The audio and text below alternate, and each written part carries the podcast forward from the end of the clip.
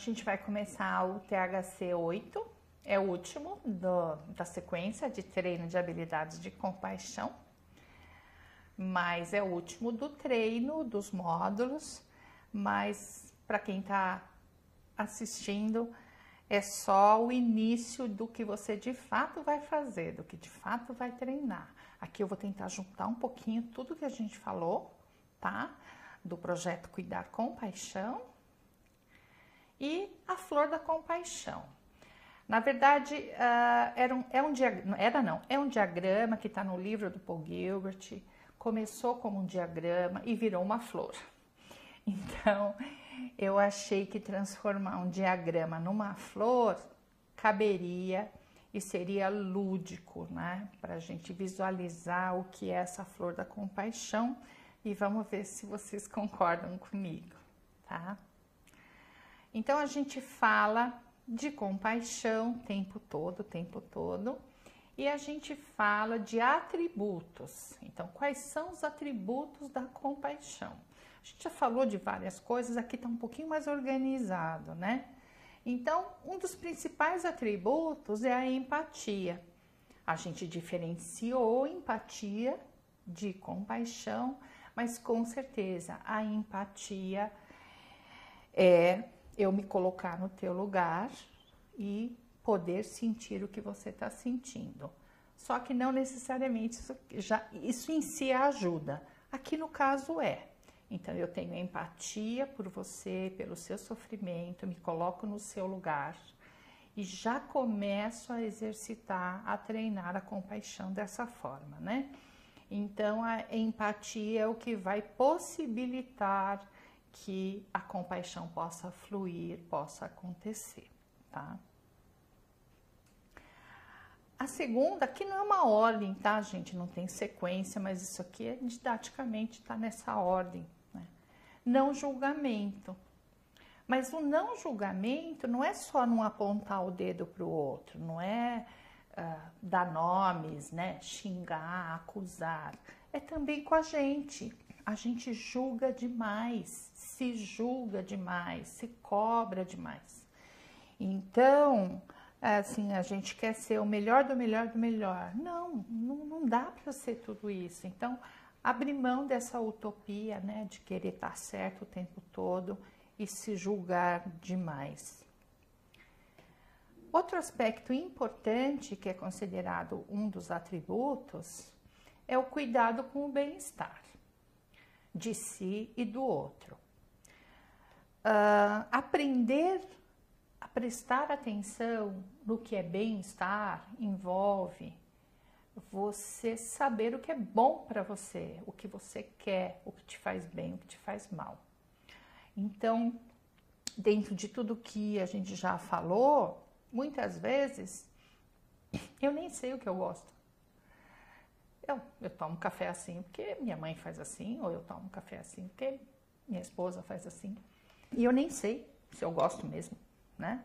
Então, o cuidado com o bem-estar é você entender o que te faz bem, né? O que é bem-estar, o que você precisa, o que teu corpo está pedindo, o que o seu coração está pedindo, e não só o que teu cérebro manda você fazer. Então, essa ideia é difícil você achar alguém que é compassivo com o outro e com si mesmo que não se cuide bem, porque não tem sentido eu cuidar de todo mundo e não cuidar de mim. Então, cuidado com o bem-estar de si e do outro. Importantíssimo, tá?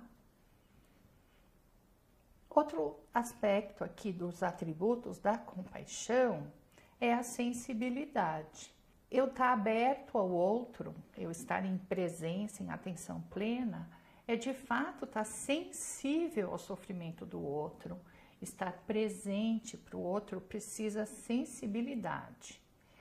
Mais do que isso, eu preciso de muita sensibilidade e coragem para estar tá aberto para as minhas emoções, para respeitar a raiva que eu estou sentindo, para respeitar o amor que eu estou sentindo, né? Então, muitas vezes a gente reclama e quer respeito e quer isso, quer aquilo, mas às vezes a gente não faz isso com si próprio.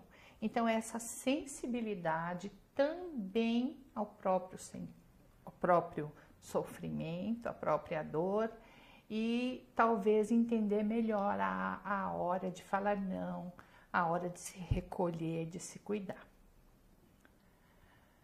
Outro atributo da compaixão é a tolerância ao estresse, né? Então, se a gente for pensar nos três sistemas, quando a gente está muito, muito estressado, muito preocupado, muito raivoso, medroso, eu não tolero muito bem estresse. Então, o meu sistema vermelho não está me ajudando a dar conta do que está acontecendo e a gente passa por momentos muito difíceis na vida, né? Que independe da minha vontade, né? A vida manda e a gente dá conta como pode.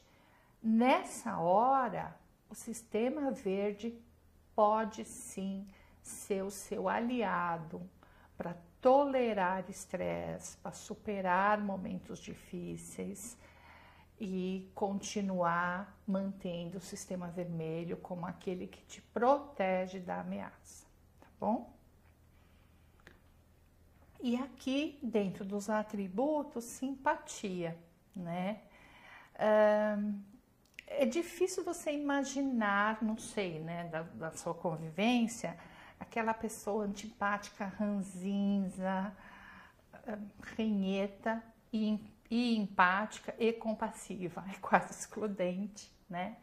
Então a ideia da simpatia é a ideia da presença, né? Falar, ah, fulano é simpático. Quando é que a gente fala isso?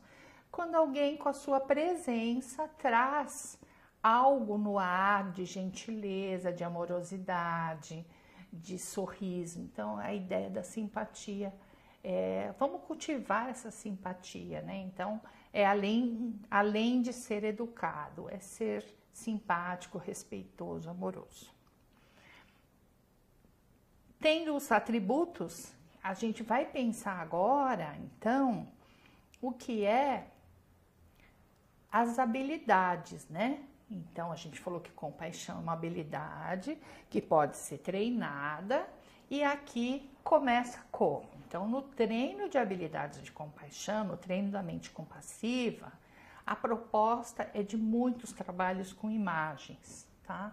São várias ideias, então, como é que você traz para dentro de você, como é que você cria a partir de você essa imagem do que é a compaixão, do que é a presença compassiva, tá? Atenção, não só atenção plena, né, como consciência plena, mas atenção, você precisa estar mais atento ao que está acontecendo dentro de você, ao que está acontecendo à sua volta. E quando a gente está muito, muito estressado, muito agoniado, a gente não presta atenção, a gente está no automático. Então é como se a gente desligasse um pouquinho aquele automático e de fato a gente passasse a pensar por que, que a gente faz as coisas do jeito que a gente faz, né? Automática TV que está lá no stand-by, está ligada, você está controle remoto, você não sabe nem o que você está vendo, né? Com tanta oferta, com tantos canais, né? Então, presta atenção, por que, que você ligou essa televisão? Que, que você está com o controle Está mudando de canal? O que, que você está querendo fazer? Só preencher o tempo? Então preenche o tempo treinando com paixão, que é melhor. E aqui os sentimentos. Então a gente falou bastante de emoção e sentimento, né? Emoção é fisiológico, né? É o que vem no meu corpo, mas que eu dou um nome. E a partir disso tem uns sentimentos, né? Precisa rever um pouquinho. Tem às vezes confusão entre o que é pensamento, o que é sentimento, o que é emoção, tá? Então, uh, sentimento ele pode ser cultivado, ele pode ser alimentado. Então, quais os sentimentos que você está alimentando? Então, os exercícios são nesse sentido, tá? Para trazer mais consciência do que eu tô chamando como algo perene meu e não é. É só um hábito, é só uma forma que você nomeia emoções. Isso precisa ser reavaliado, ok? Comportamentos, né? isso está incluído em tudo que eu já falei, mas muitas vezes os nossos hábitos moldam quem a gente é. Só que tem um monte de hábito que a gente adquiriu ao longo dos anos. Muitas vezes você não teve escolha, né? Você aprendeu numa idade em que você não tinha crítica e nem opção, mas agora você é adulto, você pode mudar comportamento, mas você precisa decidir mudar comportamento e geralmente, pelo menos eu, para eu mudar algum comportamento, eu preciso entender, né, qual é a função desse comportamento, para que, que ele serve, se ele está me ajudando ou se ele não está me ajudando, né? Então, comportamento de comer isso ou aquilo, comportamento de ir fazer uma caminhada ou não ir, a gente escolhe. Então, juntando atenção plena, você vai prestar atenção nos seus comportamentos e porque você repete todos eles todo dia sem pensar. É trazer de fato atenção e pensamento junto. Sensorial. Então, quando a gente falou da imagem ideal da compaixão, a gente está trazendo todo o seu aparato sensorial, né? Vamos, vamos ativar os cinco sentidos, vamos sair do automático. Então, ah, o que, que eu sinto na minha mão, na minha pele? Qual o calor, qual a temperatura, o ambiente, a roupa que eu uso, a comida que eu como, onde eu ponho a minha mão. Então, tudo isso vai trazendo presença, atenção, consciência de onde eu estou, com quem eu estou e onde eu escolho não estar. É um, um pouquinho essa retomada super importante aí, tá? E a última pétala, que é o raciocínio, né? Na verdade, a gente começou com o raciocínio porque eu acredito que uh, o mito em torno de meditação muitas vezes é de que meditação cura alguém. A meditação não cura, né? Ela pode ajudar em N aspectos.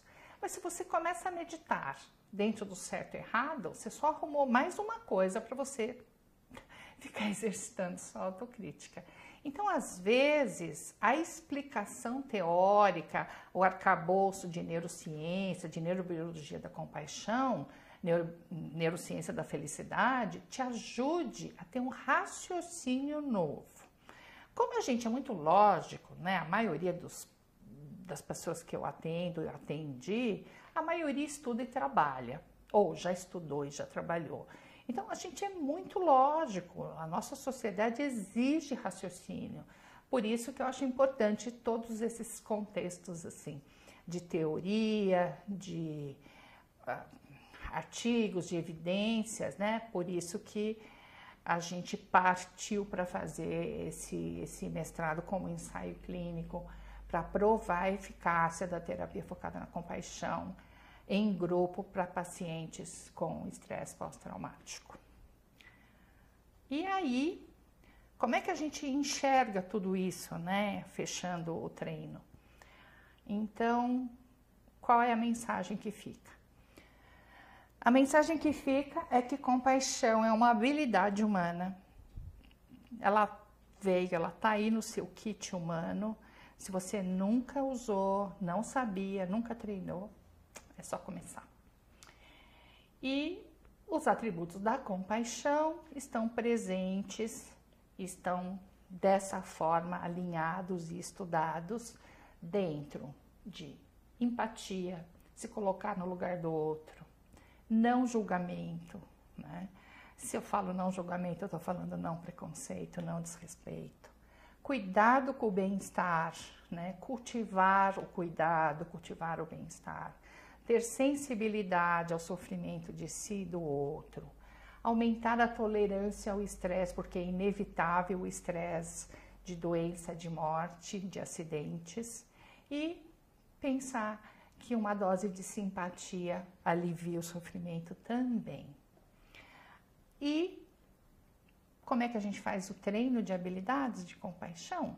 Usando muitas imagens, trazendo exercícios intencionalmente ou se cercando de imagens compassivas, exercícios de atenção, de foco, avaliar melhor os sentimentos e as emoções, decisões importantes de mudar comportamento, de adquirir novos comportamentos e ativar sensorialmente os seus cinco sentidos e às vezes mudar o raciocínio, né? Porque muitas vezes o raciocínio é: ah, eu sou assim mesmo, eu não tenho que mudar. Tem sim, tem sempre como mudar. Então, é, independente da idade que você tenha, você como adulto, provavelmente você acha que o osso é osso, né? Tá formado e tá lá. E não, osso é vivo, né? Então, tem um monte de, de raciocínio errado que você tem sobre o seu próprio corpo físico, eu tô falando, né? Em termos de ossos, de, de intestino, de cérebro. Então, tem muita coisa que dá para mudar se você mudar o raciocínio, se você tiver uma curiosidade genuína de entender como funciona. E aí tentar entender como funciona treino de habilidades de compaixão e o poder, o potencial que isso tem como antídoto das desordens emocionais e afetivas. E com treino de habilidades de compaixão, é isso que a gente faz. A gente cria um ambiente de calor, de amor, de generosidade e de respeito. Né? Então, esse é, esse é o recado. E a ideia, e como última tarefa, é que você possa escrever a sua autobiografia. Você pode até usar a referência da metáfora da autobiografia em cinco capítulos, mas não necessariamente. Mas você poderia pegar um papel, uma caneta e escrever a sua autobiografia. Né? Você pode se despedir do seu eu autocrítico, você pode começar a namorar com o seu eu autocompassivo. Tem várias formas de você fazer essa autobiografia, tá? Então, é a ideia é pegar um papel e começar a registrar os seus momentos de compaixão e autocompaixão. Nessa trilha que você começa a percorrer e treinar bastante a partir de agora, tá bom? É isso. Eu agradeço todo mundo que estiver assistindo aqui, porque esse é um projeto assim construído com muito carinho, com muita dedicação. E assim, eu estou absolutamente esperançosa de que é possível sim espalhar compaixão, combater estigma e preconceito. Só que o caminho do anti-racismo, do anti-anti-anti, eu não compactuo. Eu acho que a gente ativa o sistema verde e aí isso por si só vai preenchendo um espaço importante e vai criando pessoas mais generosas, mais gentis, mais educadas e que, portanto, essas pessoas são menos preconceituosas, né? Então, acho que eu, eu, eu acredito muito no caminho do sistema verde. É isso. Super obrigada de coração.